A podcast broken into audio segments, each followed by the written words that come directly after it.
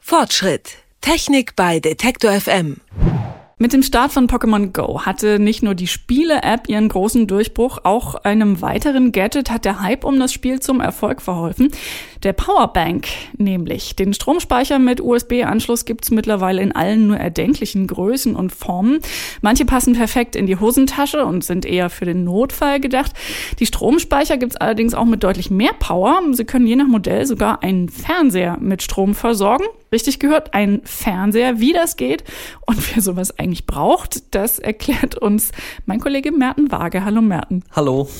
Erzähl mal, wer hatte denn ursprünglich diese Idee mit der Powerbank? Tatsächlich kann man das gar nicht so auf eine Firma beschränken. Nahezu alle Hersteller bemühen sich da mittlerweile zunehmend eben größere Speicherkapazitäten ermöglichen zu können bei so einer Powerbank und sie reagieren damit eben auf den Markt. Wir haben ja längst nicht mehr unser Smartphone dabei, da ist dann noch der Laptop noch mit dabei, dann gibt es auch noch Lautsprecher, die wir mit bedienen möchten, die dann mit dem Smartphone gekoppelt sind und eben derzeit auch ab und an mal ein Bildschirm. Die WM ist zwar jetzt schon vorbei, aber manch einer hat die Spiele vielleicht mit Hilfe einer Powerbank und dann eben einem angeschlossenen einen Bildschirm verfolgt.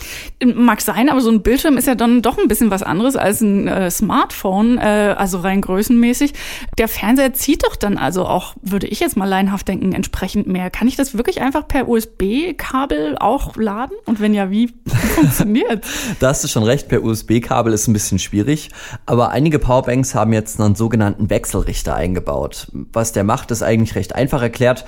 Im Akku selbst, da ist Niedergleichspannung. Die entsteht eben auf Grundlage der Technik, die in dem Akku verbaut ist. Und das ist eben fast immer ein Lithium-Ionen-Akku. Den kennt man auch aus dem Smartphone, so wird er dann eben geladen.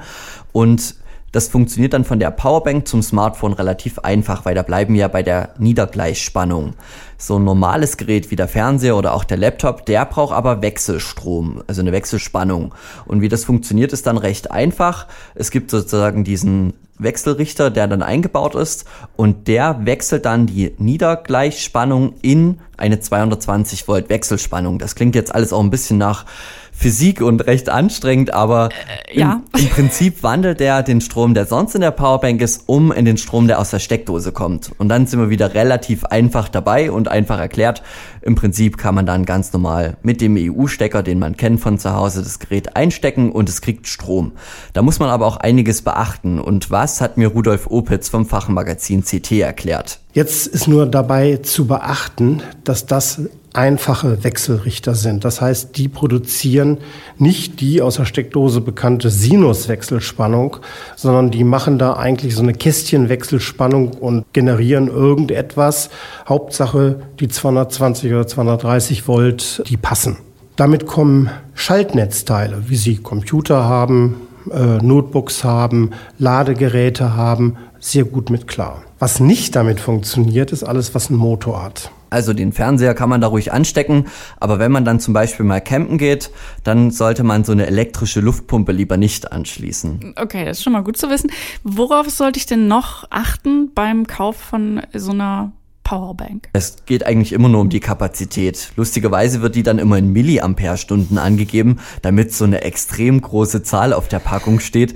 Also so 10.000 Milliampere-Stunden oder 20.000. Noch lustiger wird's, wenn dann Milliampere-Stunde weggelassen wird und einfach nur noch so steht Powerbank 10.000.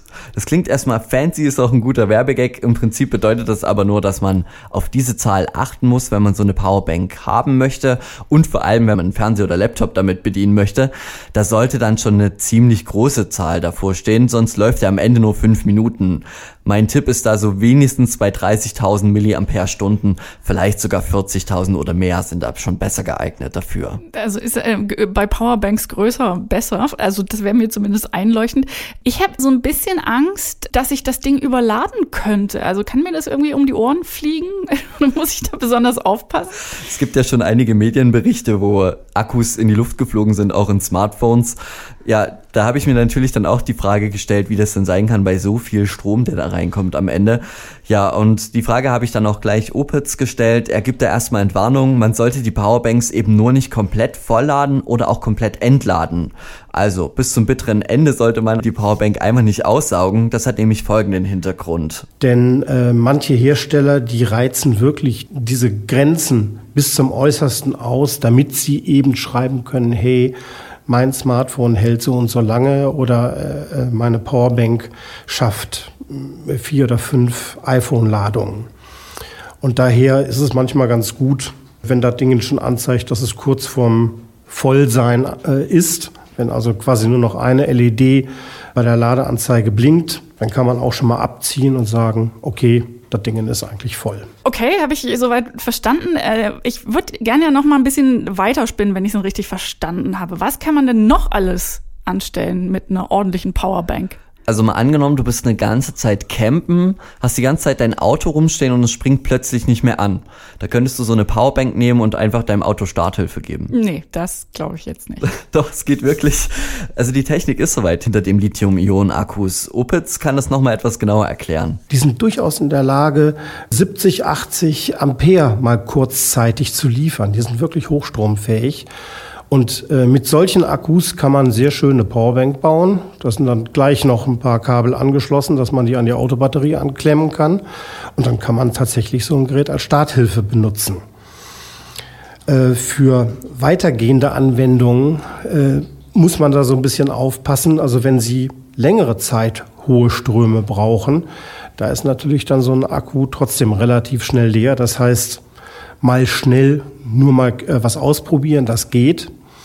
Aber lange hält äh, so eine Powerbank natürlich keine äh, 70 Ampere aus. Also, das ist alles nicht mehr mit der kleinen Hosentaschen-Powerbank zu vergleichen, die wir am Anfang vielleicht alle mal hatten. Es ist eben schon viel mehr machbar. Merten jetzt aber wirklich mal Hand aufs Herz. Gibt es Leute, die Powerbanks für sowas nutzen, um das Auto zu starten? Sonst würde es ja nicht hergestellt werden. Im Prinzip wurde das zum Beispiel schon für so Reparaturdienste erstellt oder für Autoclubs, wenn die dann rumfahren. Weil so haben die eine Powerbank hinten drin, müssen nicht mehr umständlich von einem Auto zum anderen Auto spannen, sondern die nehmen einfach die Powerbank, die dafür ja schon geeignet ist, haben so ein kleines Gerät dabei, schließen das an dein Auto an und dann funktioniert das schon. Und die Sachen, die eben erst so für die Wirtschaft, für die Autoreparatur eben für spezielle Dienste entwickelt wurde, die schwappt jetzt eben auch schon zu uns, eben zu den kommerziellen Anwendungen wie Laptop, Smartphone oder dann auch Fernseher. So, nun muss ich ja trotzdem, auch wenn ich die tollste Powerbank der Welt habe und mein Auto theoretisch damit aufladen kann, muss ich auch erstmal die Powerbank aufladen. Das kann ich vermutlich auch nur zu Hause machen oder gibt es da auch jetzt irgendwie was, womit du mich noch aus den Latschen hauen kannst? Am schönsten wäre es ja natürlich, wenn es einfach aus der Luft käme, aber das ist schwierig, aber es kann aus der Sonne kommen. Und zwar gibt es jetzt nämlich schon Powerbanks, die mit Hilfe von Solarstrom funktionieren beziehungsweise durch ein Solarpanel aufgeladen werden können. Sieht dann einfach so aus, dass entweder das Panel extra liegt und die Anschlusskabel für die Powerbank da sind oder eben schon die Powerbank obendrauf ein Solarpanel hat, was man einfach ausklappen kann. Und dann lädt sich die Powerbank auch auf. Und das ist natürlich dann auch eben spannend, wenn man eine ganze Zeit lang mal nicht zu Hause ist oder irgendwo unterwegs ist.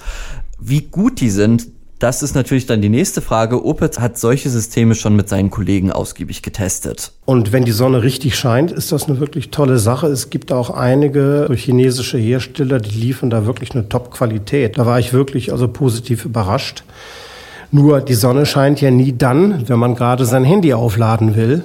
Also ist eine Powerbank in Kombination mit so einer Solarzelle für einen, ich sag mal, längeren Campingurlaub, wo man nicht weiß, ob man eventuell irgendwo eine Steckdose in der Nähe hat, ist das wirklich eine gute Idee. Also die Powerbank, die kann mittlerweile echt schon einiges leisten. Da muss man sich eben nur noch durch ein paar Tests klicken und genau auf die Verpackung schauen und schon ist vom Fernseher über die Spielekonsole und natürlich auch dem guten alten Smartphone-Laden alles möglich. Naja, also die Powerbank mit Solarpanel fürs Campen, die finde ich durchaus attraktiv. Danke dir, Merten, für diese Tipps.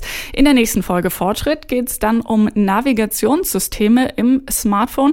Die sind nämlich nicht alle gleich gut und da hat Merten Waage auch wieder ein paar Tipps dann für uns, damit der nächste Städtetrip oder Urlaub ähm, vielleicht noch ein bisschen einfacher wird. Danke dir. Gerne. Fortschritt. Technik bei Detektor FM.